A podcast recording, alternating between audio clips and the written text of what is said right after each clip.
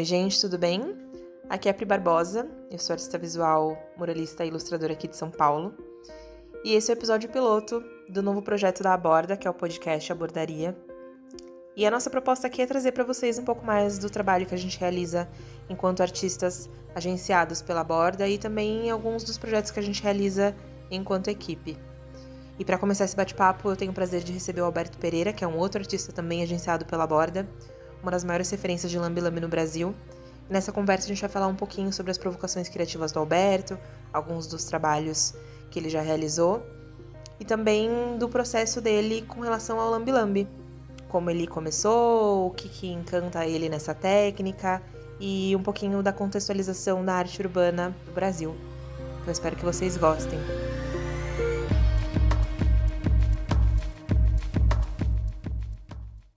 Oi, gente, tudo bem? A gente está aqui hoje num episódio piloto desse podcast, que tem a versão em vídeo também, chamado Abordaria. E a gente está fazendo essa roda de entrevistas, que são mais um bate-papo, na verdade, né, entre artistas. E hoje eu tenho o prazer de receber um artista que eu admiro muito, que é o Alberto. E eu vou me apresentar rapidinho. Eu sou a Pri Barbosa, eu sou muralista, visual, ilustradora aqui de São Paulo, tenho 31 anos. E vou fazer minha, minha audiodescrição. É, eu sou uma mulher branca, meu cabelo é preto, tá preso num coque, eu tenho uma franjinha bem curtinha. Eu estou vestindo uma blusa de manga comprida listrada preta e branca, usando um fone branco. Atrás de mim, eu na minha sala de jantar, tem uma parede de tijolinho descascado com alguns quadros decorando e um lenço verde também na parede.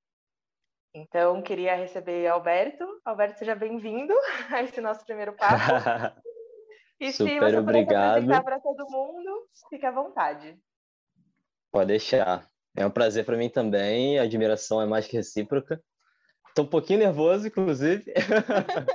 Eu também. Essa troca. É, enfim, meu nome é Alberto Pereira, eu tenho 32 anos, eu sou nascido no Rio, mas resido em Niterói. Caminhando para minha para minha audiodescrição, né? Eu sou um, um, homem preto, eu tô com uma camisa preta, um boné preto, um óculos com, com uma frente laranja. Estou aqui no, no meu quarto né, de trabalho, atrás de mim tem tem o meu armário que eu guardo materiais, ele tem um monte de adesivo. Estou sentado aqui na, na cadeirinha aqui de frente, é, para acompanhar essa, essa troca aí com a Pri. Eba, acho que não é só você que está nervoso, a gente está nervoso porque é o piloto, né? É um teste. Então, piloto. Então, é, acho que vai abrir caminhos para as outras conversas, para a gente melhorar sempre, né? Mas o intuito é que a gente possa conversar um pouco. Eu estou muito feliz que eu vou poder falar do trabalho do, do Alberto, na verdade, perguntar sobre, né? Ele vai falar sobre o trabalho, porque, como eu já falei, é um trabalho que eu admiro. Então, quando eu fui pensar nas perguntas, eu falei, ai, vou anotar aqui tudo que eu quero saber. E aí depois eu tive que ir tirando um monte de pergunta para dar o tempo, né? Porque senão eu ficava aqui conversando horas. Então, eu tentei enxugar o máximo possível, mas estou bem contente. Bom, Alberto, então eu vou começar com uma pergunta é, um pouco mais abstrata, eu acho, mas que me interessa muito quando eu ouço os artistas falando, que é o que te provoca criativamente. Hum, uma boa pergunta. É... Sabe que eu não sei se, se, se existe uma, tipo, é uma, uma super resposta tipo, para o que me provoca tipo, certeira, porque eu acho que isso eu acho que isso varia de acordo com o que eu estou vivendo, com o temperamento, com o que está se passando, mas atualmente, enfim, 2021, outubro, Agora, as coisas que têm me provocado criativamente são são coisas mais do, do campo singelo, na real, assim. São, são músicas que são mais, mais doces e mais suaves, são imagens que, que, que trazem um pouco essa coisa de paz, na real. É, já fui uma pessoa que precisava muito do caos para produzir, que fazia quase que uma crônica do que eu estava vivendo, assim, do que eu vi em notícia. E aí chegou um momento que isso parou de rolar, assim, para mim, começou a me incomodar. E aí agora, tudo que eu busco, assim, em relação a, ao que eu quero escrever, ao que eu quero fazer em imagens, assim, tá mais nesse campo, assim, tá num campo é, quase que doce, sabe? Fofinho mesmo. Literalmente fofinho. Então, assim, eu, até as coisas que eu, que eu tenho, não que eu tenho lido, mas as coisas que eu tenho visto estão tão mais assim nesse sentido, tipo filmes que são mais mais leves, é, é, músicas que são mais tranquilas, tipo R&B, soul, e, e não, não tô numa fase MPB, só que tudo mais numa fase mais literalmente suave. Então acho que o que tem me provocado agora são calmarias. Você acha que isso tem a ver com essa, esse período também da quarentena que a gente está vivendo, que ainda não, não, não continua, mas também não termina? A gente está meio que num limbo, assim, né? Para quem estiver ouvindo isso no futuro, a gente está em outubro, como o Alberto falou, 2021, então a maioria das pessoas já tomaram duas doses da vacina nesse país, mas a gente está nesse limbo, né? Pois é, tal, talvez seja, porque assim, eu, eu notei que eu comecei a acessar é, esse tipo de busca no início de 2020, né, na real. Então foi um pouquinho antes da gente entrar em pandemia, mas porque as coisas que eu estava fazendo ao longo ao longo dos últimos anos começaram a me incomodar de fato. Porque eu fiquei pensando, eu faço imagem na, né, eu crio imagens e se eu coloco essas imagens na rua, eu fiquei pensando no tanto de pessoas que iam ser atravessadas por essas coisas que eu fazia e que talvez fossem de certa forma duras demais. E aí eu fiquei pensando, será que, é, que o caminho é esse mesmo? E aí, será que eu tenho que consumir as coisas que eu estou consumindo e que me fazem criar as coisas que eu crio, ou eu tenho que mudar um pouquinho o canal? E aí eu comecei a me questionar, assim, desde o início de 2020, e venho me questionando, na real. Eu estou num grande numa grande busca de algo que eu não, que eu não sei o que, que é. Eu só sei o que não é. É a, a, a, constante vida do artista, né? Mas eu acho curioso você falar isso, porque agora, pensando nesse trabalho que você fez, que é o Menino Sereia, no Céu Vila Atlântica, né, aqui em São Paulo, você isso. acha que ele demonstra isso que você está falando? Porque ele tem é, uma, uma suavidade, uma força, mas também uma suavidade, assim, uma, uma poesia, assim, que acho que é, agora você comentando assim essa sua fase, para mim me veio à cabeça esse trabalho, assim, acho que tá meio claro olhando para ele. É, então, eu, eu acredito que ele é resultado dessa busca, sim, mas que, enfim, é processo também, né? E de certa forma ele carrega um pouco de códigos que eu usava nos trabalhos há mais tempo atrás, tipo o anjo, o anjo preto, que é uma coisa que eu gosto de botar e que, de certa forma, eu sempre coloco um anjo porque sempre fica em questão se é alguém que está, enfim, ganhando asa para voar ou se é alguém que teve as asas cortadas e por isso virou um anjo, por isso que, que, né, que tá nesse, nessa outra dimensão, nessa coisa né, irreal, entre aspas, né, para quem acredita. E ele carrega um pouquinho dos dois, sim. Ele carrega essa coisa mais de leveza, de festa, de água, né? De de estar tá ali aproveitando. Essa parada que eu tenho mania, né? De pegar brincar com as coisas no sentido literal e não literal, né? De fazer a caixa d'água sem a caixa d'água e vice-versa. Mas uhum. tem, tem, tem, tem essa leveza, mas também tem algo do desse desses códigos que eu sempre usei e na real é esse equilíbrio que eu quero achar, assim, porque eu não quero deixar, né, de ser crítico em relação às, às, às pautas, não sei se, se é pautas necessariamente, mas em relação aos assuntos que eu abordo, de certa forma, eu quero que tenha essa leveza também, porque é o, é o que eu estou experienciando agora e é o que faz sentido para mim. Então, estou tentando achar esse equilíbrio e talvez esse seja o, o mais equilibrado entre essas duas forças aí que eu estou tentando trazer. Uhum. Alberto, vou pedir para você descrever um pouquinho desse trabalho para quem está ouvindo, ter uma noção de, do que, que a gente está falando. Sim. Menino e Sereia é um cenário de uma espécie de praia, tem, um, tem uma pontezinha assim no fundo e tem umas crianças que estão se banhando nessa água. No primeiro plano tem um, um garoto sorridente assim olhando levemente para cima de olho fechado. Do lado dele tem umas flores.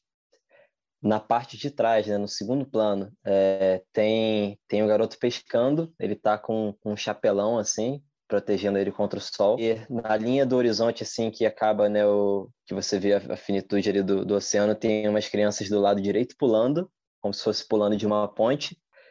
e mais no alto tem mais dois homens pulando e nesse rio, nessa praia, não existe né, um, um, uma descrição se é praia ou se é rio, é somente água, não, não dá para saber. Mas ao alto tem um anjo que ele está em cima de todas essas, essas crianças né, e essas pessoas e que ele está também se projetando assim como se ele tivesse chegando assim abençoando essas, essas crianças né é, nessa água. E ele é o elemento central assim. E ele foi todo feito em lambe tudo foi feito em lambe são foram cinco imagens né na, na real esse cenário que eu narrei ele é uma composição de cinco fotos. Então na verdade cada cada elemento cada criança que eu falei é representada em uma foto e eu juntei essas fotos para criar o cenário. E são fotos de um, de um fotógrafo lá de, de Salvador, que é o Tiago Quirino. Foi um Legal. prazer, inclusive, trabalhar com as fotos dele. E, assim, o cara tem, tem uns cliques impressionantes. Eu já queria há muito tempo trabalhar em cima dessas fotos. E aí calhou de, de casar né, o que eu queria falar e com, com o fato de ser uma caixa d'água é, e usar essas imagens também eu queria muito ver ao vivo, assim, mas eu achei legal acompanhar o processo, assim, que a gente consegue acompanhar um pouquinho, né, pela internet, os vídeos que você fez estão muito bacanas. E eu fiquei pensando, quando estava olhando esse e uns outros trabalhos, né, como funciona. Porque tem essa, essa coisa da colagem, que é física, né, de colar, do ato de colar o papel na parede de fato, e agora você fala dessa. de mesclar essas imagens, que também é uma maneira de fazer uma colagem e também o seu trabalho digital, que também é colagem. Eu queria que você falasse um pouquinho como essas, essas maneiras diversas de colagem funcionam, como elas vão se entrelaçando no seu trabalho. Toda colagem, né, que ela, que ela é digital, de certa forma, ela, ela termina no muro, né? Ela termina analógica, de, de certa forma. Uhum. Então, assim, tem, tem lá o DJ, né, que, que mistura batidas e que integram uma música na outra e eu gosto de misturar a imagem, assim, acho. A minha grande onda, assim, é remixar a imagem e, e fazer com que duas imagens que aparentemente não não têm relação possam ter quando quando eu junto essas duas. E aí tem todo um preparo de quando ela vai para o muro. Uh, e de certa forma, assim, eu, eu não vejo muita distinção dessa colagem que é digital e que ela e que acaba terminando no muro é, como analógica. Para mim é tudo colagem, né? A maneira que eu, que eu aplico talvez seja muito similar à maneira que, enfim, você pinta digitalmente ou, ou, ou manualmente. Porque é pensar na imagem, é pensar na luz, é pensar a composição de, de como que vai estar tá nessa esses retalhos de imagem que eu uso. Então, eu, eu vejo o processo digital de uma maneira quase que artesanal também porque de fato eu me aproximo ali da tela para ver se a câmera está encaixando, se o corte está tá interessante, se eu ajusto a luz um pouquinho, se eu ganho um pouquinho mais no contraste e tal. Óbvio que em termos de processo é um pouco diferente, né? É, mas acho que o, que o fazer se assemelha muito. E, e quando ele vai para o muro, quando tem esse processo assim da, da colagem acontecer é, manualmente, eu acho que o que vale mais destacar é, o contato que você tem com o muro, que é diferente de qualquer outro tipo de, de arte né, na, na rua, que você, na real, quem pinta não encosta no muro. Tanto com spray, seja com brocha, seja com trincha. E literalmente quem cola lambe-lambe né, é, faz parte do muro, você vira uma extensão do muro. Você precisa tocar, você precisa entender se aquela textura da parede ela tem que carregar uma cola mais concentrada ou não. É, e quando você está colando, de fato, você fica ali fazendo carinho no papel para ele pegar as ranhuras da parede e, de fato, aglutinar ali. Quanto mais, quanto mais você vê a textura da parede no papel que você colou, mais significa que está bem colado o lambe. Então, é, é, impossível você não tocar na, né, no, no, na superfície que você está aplicando. Talvez isso seja um grande encontro do lambe, assim. Acho que não tem nada mais de contato físico com a rua do que, do que colar lambe, é. de fato, assim. Porque toda hora eu tô fazendo carinho em parede na rua, eu tô vendo, pô, essa parede aqui é boa e tal. Então eu fico eu pensando incrível, na tela do que vai pro do que vai pro muro a todo tempo. Então eu não crio muito essa distinção assim do, do digital pro, pro pro analógico, né, e pro, pro processo de colagem. Para mim é para mim é tudo uma única colagem na real. Sim. Eu tô achando muito legal assim, porque embora a gente tenha trabalhos muito diferentes, né, com técnicas muito diferentes, é, eu me, me identifico em várias coisas que você está falando, assim, de, para mim, no caso, o jeito que eu pinto no digital é muito parecido com o jeito que eu pinto uma tela ou que eu pinto na rua, é muito parecido. E acho muito legal você escrever esse lance do contato é, físico, assim, com a parede, com a rua, porque é, realmente a gente que pinta, assim, no meu caso, com pincel, a gente não encosta, mas assim, eu sinto uma necessidade muito grande de encostar, de, de ter essa conexão, assim, de fazer parte. Então, quando eu termino o mural, eu, eu seguro ele, assim, eu ponho a mão, eu, eu fico me despedindo, falo, ai, eu sinto saudade. Eu acho um absurdo depois olhar para um mural que é muito alto, enfim, você fala, eu não posso encostar mais em você, mas eu fiz você. e eu não tenho mais jeito de encostar. Então, acho muito legal descrever isso para as pessoas, esse contato, né, que acontece. E eu fico encantada, assim, com essas descrições. E acho que é, é, isso que você falou também puxa uma outra pergunta que eu queria fazer, se você considera que você tem algum tipo de obsessão, seja no processo de criação de um trabalho ou no trabalho em si. Eu acho que eu tenho alguns, inclusive. É... o povo quer saber. Mas, por exemplo, eu gosto muito do processo. Eu acho o processo muito mais maneiro do que o, do que o resultado. Então, ver o processo dando certo, para mim, é um tesão absurdo, assim. Ver que eu, pô, o planejamento, é... vamos supor, esse que a gente estava falando, né, do Menino Sereia. É... Ele teve um processo de descobrir qual era a melhor maneira de imprimir a folha, porque o lugar que a gente ia colar uma caixa d'água, né, era um objeto completamente tridimensional, era cilíndrico, né? Não era uhum. a parede né, retona. Então a gente tinha que saber mais ou menos qual era o formato de, de, de folha e de pressão que a gente ia fazer na hora de manejar, porque a parede ia ser curva, porque ia ser alto, porque ia ventar.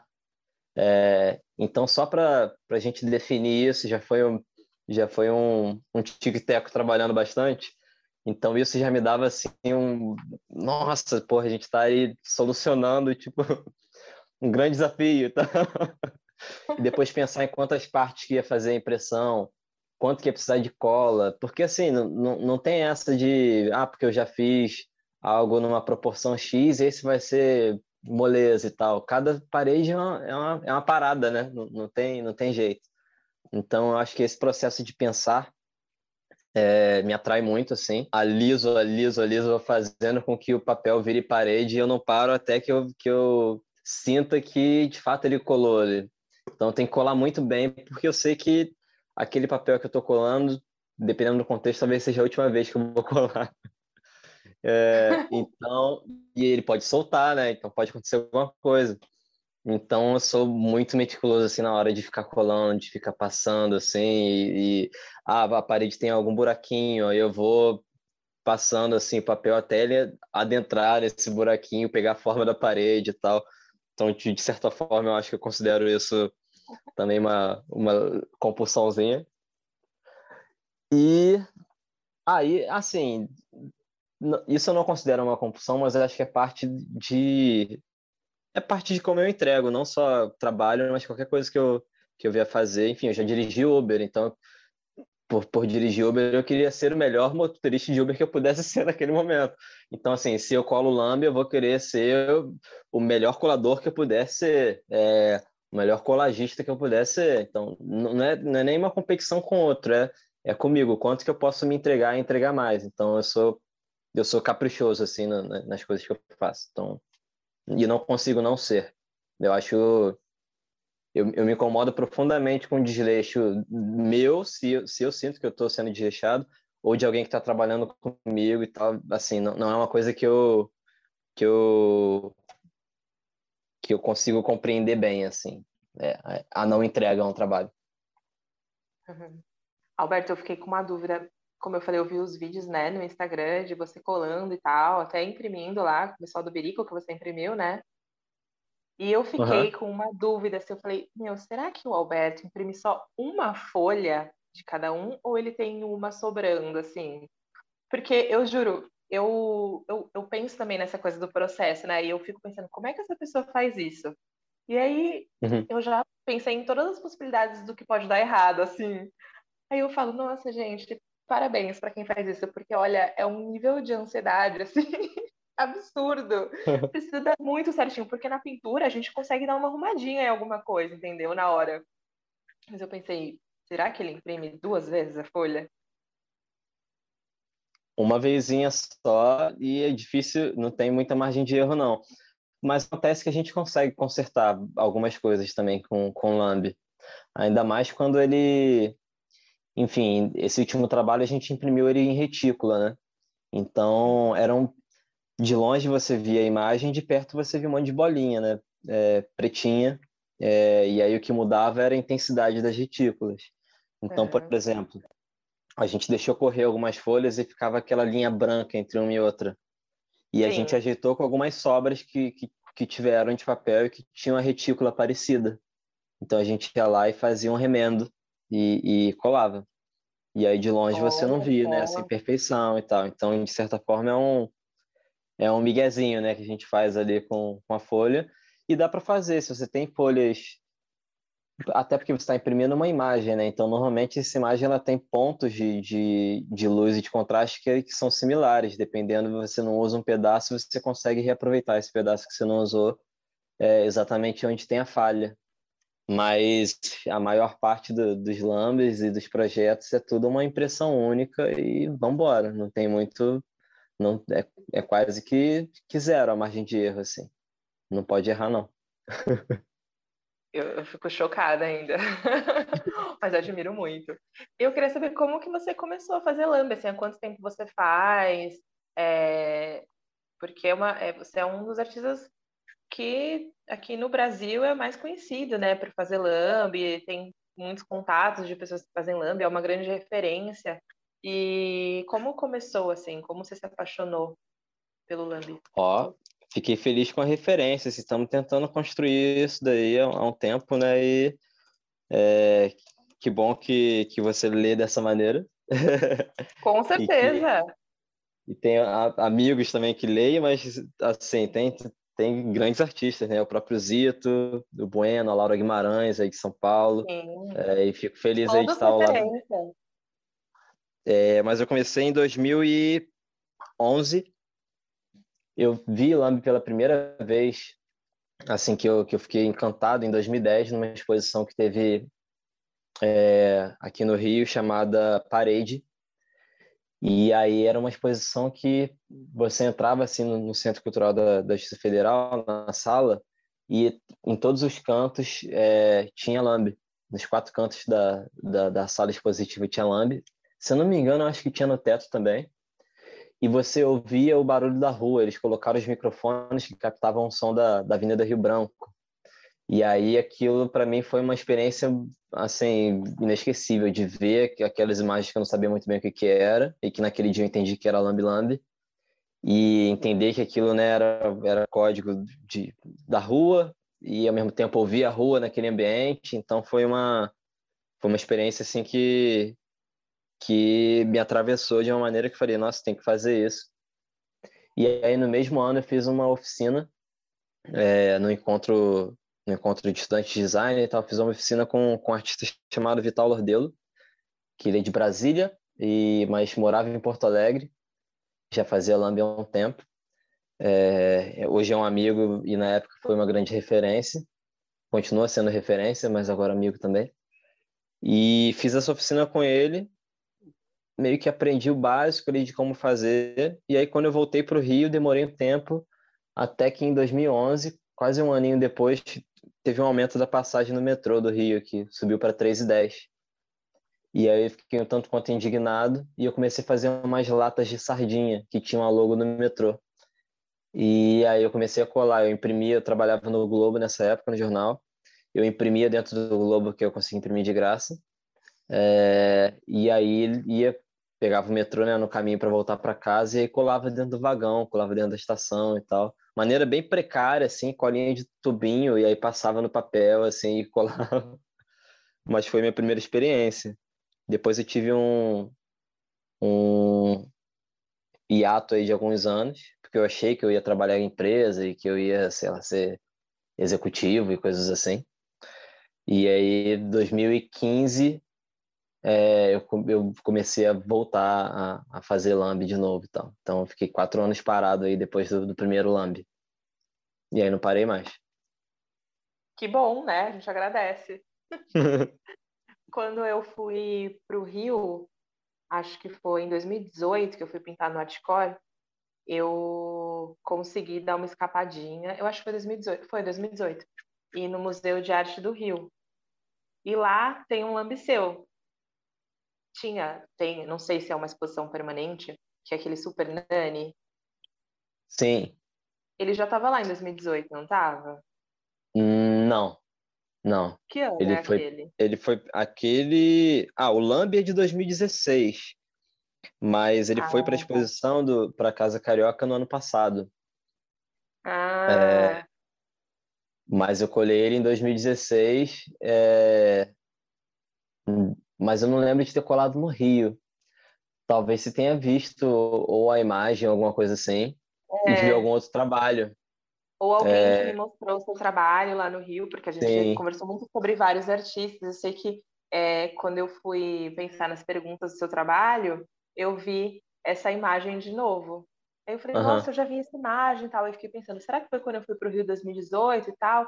Eu lembro até porque o fundo lá é rosa também, né? Obviamente é uma Sim. cor que me chama a atenção. Mas eu queria que você falasse um pouquinho do processo desse trabalho, como foi o convite para estar nessa exposição enfim, esse trabalho é de 2016 e, na real, ele nasceu de coisas que eu vi ao longo do, de caminhos entre curso técnico e faculdade de casa.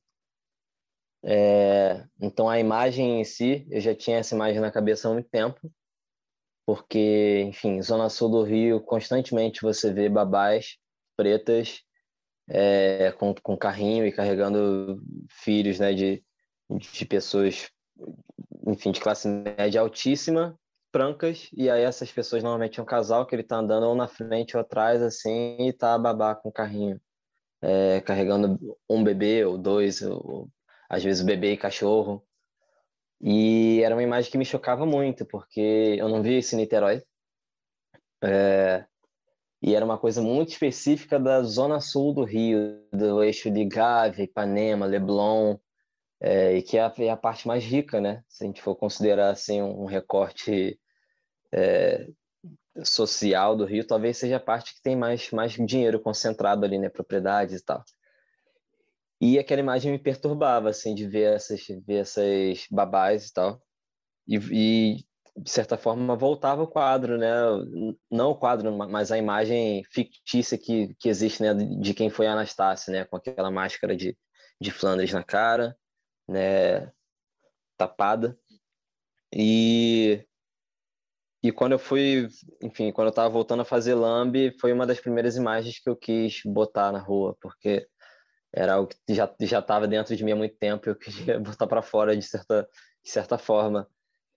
Então, entre eu colar a primeira vez, que foi 2016, e, e entrar para Casa Carioca, né, que foi um convite assim, inusitado, foi, foi muito legal, porque de certa forma, permitiu que aquele trabalho fosse revisitado, né, cinco anos depois, é, e, não mudou, não mudou nada desde então.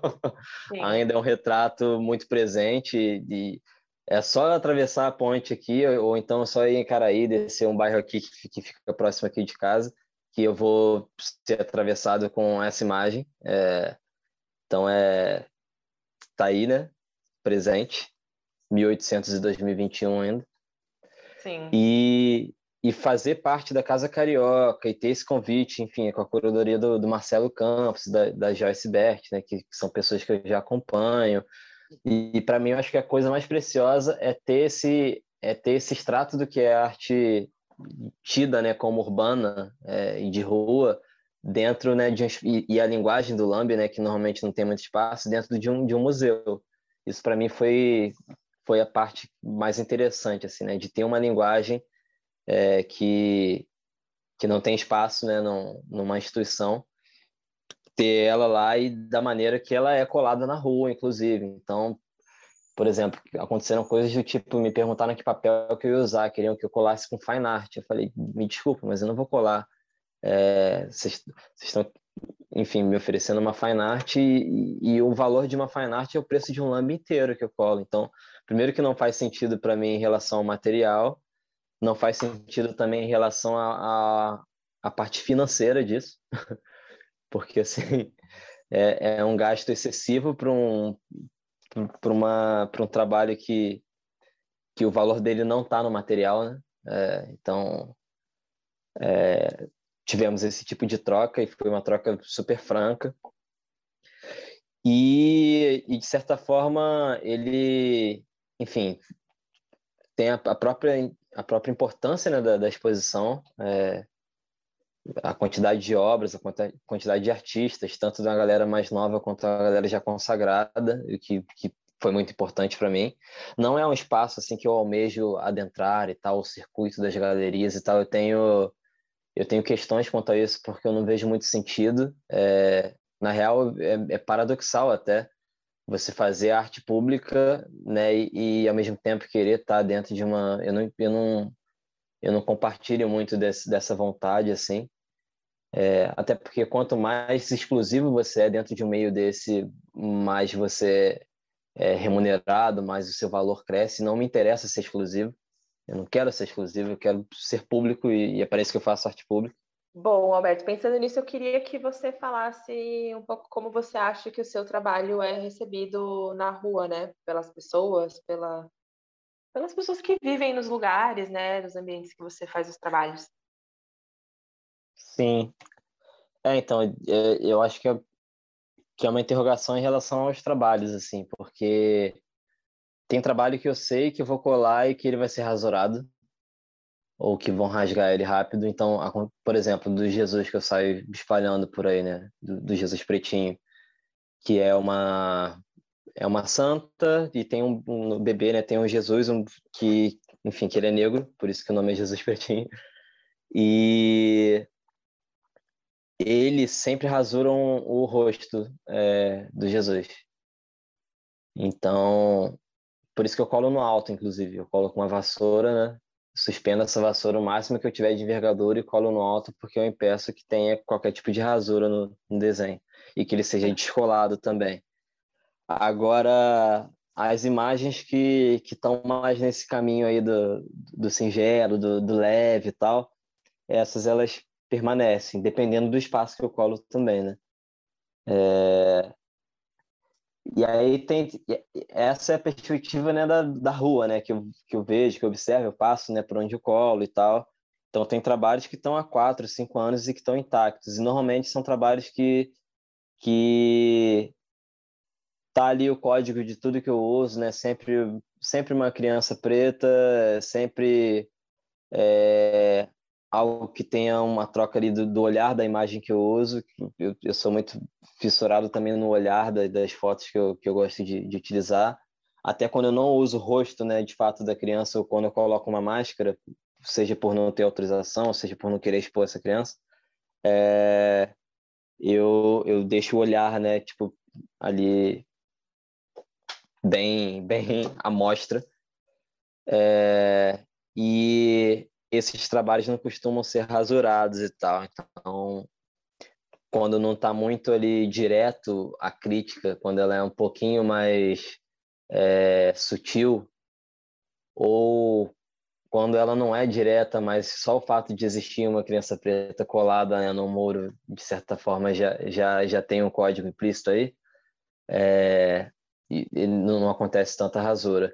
E aí tem toda a experiência digital, né, que é uma, que é uma outra brisa, porque você está numa bolha, né, então todo mundo que teoricamente te segue gosta ou acompanha né, o seu trabalho. Eu acho que conforme vai crescendo essa proporção, vai tendo um haterzinho aqui ou ali, mas, enfim, eu, eu nunca aconteceu comigo, né, de, experienciar é, algo super negativo digitalmente em relação a algum trabalho que eu fiz.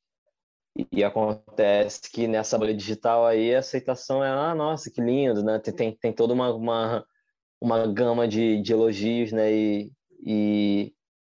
Mas não, que não é o que me interessa, assim. Eu gosto... Uma parada que, que me faz, assim, feliz é, na real, quando eu percebo que tem uma pessoa que ela já acompanha há um tempo os trabalhos e, e que ela fala no contexto geral, assim, ah, eu gosto muito da maneira que você utiliza isso, isso e isso, que é completamente diferente, né, de um, pô, muito legal, muito bonito, que é, é interessante de ouvir, né, mas, enfim, é, eu quero, eu quero saber com profundidade, né, o que as pessoas acham, além de um, poxa, que bonito e tal, então, eu gosto de ouvir mais, assim, ou de ler alguma coisa sobre o trabalho, ou de ver que a pessoa se interessou a ponto de me perguntar alguma coisa, e com todo prazer eu vou responder. E esse tipo de troca me interessa mais, assim, eu acho mais, de, de fato, mais rico, né, para mim e para o outro.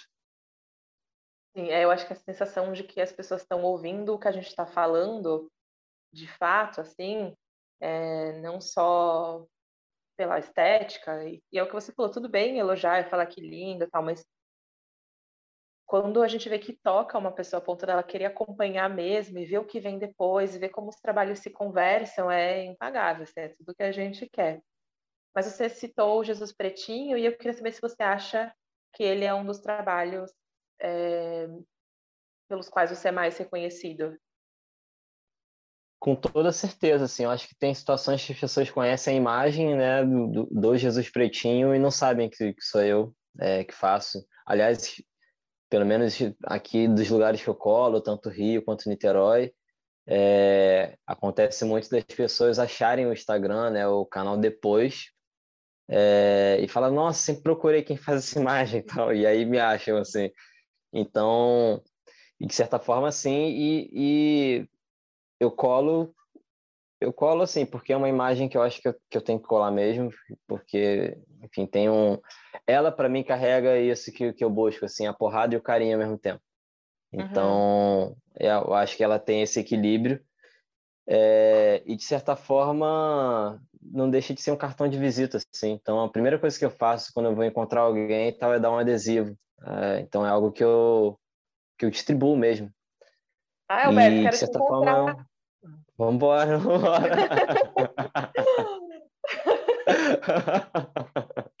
então é um cartão, é um cartão de visita. É eu vou tietar mesmo, entendeu? Essa conversa é, é artista entrevista artista, mas também é para tietar. A gente tem que mas trombar, você... assim, estiver em São Paulo, já vou separar o teu. Sim, eu também no Rio. Alberto, você falou do trabalho, tanto do Jesus Pretinho quanto o das imagens que tem as crianças tal, e eu separei aqui uma pergunta que eu tenho sempre curiosidade, é, uhum. e acho que é uma pergunta muito baseada no meu, no meu processo de criação atualmente, assim, é, na maneira como eu me mesclo, assim, com os trabalhos, que é eu queria saber como seus trabalhos reverberam em você mesmo num sentido emocional e autobiográfico. Olha, é... não sei se todos, na real, mas é porque assim, eu tenho um processo meio louco, né? Que na real eu escrevo e depois eu faço a imagem em muitos deles. Então, o que talvez o que seja o que seja talvez talvez é isso, assim, o que me atravessa mais, o que me toca mais é na parte da escrita que é anterior à imagem. E de certa forma, às vezes eu coloco a escrita, né, em conjunto com a imagem quando quando quando eu coloco lá a, a colagem em si. Mas eu não eu não sei se eles são de certa forma é, literalmente né, autobiográficos, mas de certa forma eu acho que cada um tem algo ali de algo que me faz falta ou algo que eu trabalho em terapia, que eu me analiso e tal. Por exemplo, todos eles carregam né, é, pensamentos sobre autoestima, né? O fato de eu colocar crianças né, pretas ou homens ou mulheres pretas no trabalho é porque eu quero né, me ver né, nessas imagens e eu quero que as pessoas pretas se vejam nessas imagens. Então, tem uma carga de autoestima em tudo que eu, que eu faço, né? em tudo que eu crio. É, tem uma, uma coisa também muito linkada ao, à discussão do que é sagrado e humano e do que não é sagrado e humano. Então, quando eu coloco um anjo, quando eu coloco um Jesus, né? É, recoloco, né? É, reafirmo ele num outro espaço e tal. É, então quando. Enfim, acho que todos os códigos que eu utilizo é, no trabalho, eles têm um pouco né, de questões que são minhas e tal, mas eu acho que são retalhos de questões minhas. E, e, e, e em alguns casos pode ser que apareça muito, em outros não, assim. Em outros pode ser mais um algo que, que eu já resolvi comigo mesmo e que, e, e, que eu acho que eu tenho que fazer porque talvez possa ter alguém que não está muito bem resolvido nesse quesito. Então, acho que está tá mais nesse sentido, assim. Agora, em relação à escrita, assim, eu acho que é onde mais me pega, assim, porque aí eu não tenho... Eu não tenho muito pudor, né, em, em falar sobre as coisas que eu estou pensando, sobre as coisas que eu estou sentindo e tal. É, e eu saio escrevendo mesmo e, e coloco o que eu escrevi. É, eu tenho, assim, armazenado muita coisa, assim, desde que eu tinha... Desde que eu tenho 16, 17 que eu escrevo, né? Então, eu tenho um arquivão, assim, desde 2007, 2008. É, por ir muito em sarau e tal, vi que isso era uma coisa que me aliviava muito, escrever, escrever, escrever. E, de certa forma, é o primeiro passo, assim, antes de fazer a imagem. Normalmente vem escrita antes. E é onde eu me solto mesmo, me largo. Mas não choro, é engraçado que eu não, eu não costumo me emocionar enquanto estou fazendo e tal. É, normalmente eu me emociono no depois. É, quando eu vejo alguma coisa é que esse trabalho, sei lá, aconteceu, ou que foi importante para alguém, ou que foi importante para mim X anos depois, aí é quando eu parece que cai a ficha depois assim. No durante eu não eu não entro em grandes processos emocionais e tal e não fico tocado nem nada, não. Só vomito. Ah, eu me identifico também. Eu acho que eu fico mais emocionada quando eu vejo o trabalho em contato com as pessoas. Principalmente quando a gente fala de arte de rua, né? Eu vejo alguém se emocionando com aquilo, daí parece que eu baixo a guarda, assim, porque durante o processo é, talvez seja até uma estratégia, assim, né, emocional. Eu fico focada no que tem que fazer que é muito da minha personalidade, assim, nas coisas práticas, porque é de ordem prática. Então eu, eu vou acumulando. Assim, quando eu vejo que reverberou em alguém, eu falo, ai meu Deus, agora eu posso relaxar e só apreciar todas essas conexões que acontecem. Então, muito massa ouvir isso de você também. Alberto, eu ficaria aqui conversando por horas, mas nosso tempo está se esgotando. Essa conversa vai continuar durante muito tempo offline, mas espero que tenha sido legal para você. Se você quiser complementar com alguma informação, fica à vontade. Nada, foi, foi ótimo, foi um prazer, inclusive. É, sim, vamos continuar é, no, nossas trocas, inclusive sobre esse lance aí da, da, da, galeria, que muito me interessa, tipo, entrar em brisas sobre esse assunto. E nada a complementar, assim, foi um prazer fazer parte desse piloto, né? Eu espero que quem está aí escutando a gente ou assistindo a gente é, aproveite também, tanto quanto foi proveitoso aqui para mim de participar. E Alberto, onde que as pessoas conseguem ver mais o seu trabalho, as coisas? Molezinha, pelo próprio Instagram, arroba Alberto Pereira, é, ou pelo site também, é, que é albertopereira.com.br. São, são os principais canais aí que eu, que eu alimento. Tanto no site tem uma aba lá de, de notícias e tal, que eu costumo atualizar com os últimos trabalhos. E o Instagram é aquela coisa mais de, né, de tudo que está acontecendo a, a, todo tempo, né? Então, são os dois canais aí para acompanhar. Bom, é isso. Então, agradeço demais, Alberto. Agradeço todo mundo que está ouvindo, todo mundo da borda, que faz parte da produção disso aqui, que não é só eu e o Alberto é, conversando. Então, tem a Carol, que é nossa gente, a Gabi, que está aqui auxiliando no, no, processo dessa captação, a Manche também faz produção, e todos os outros artistas, né, que vão vir nos próximos episódios.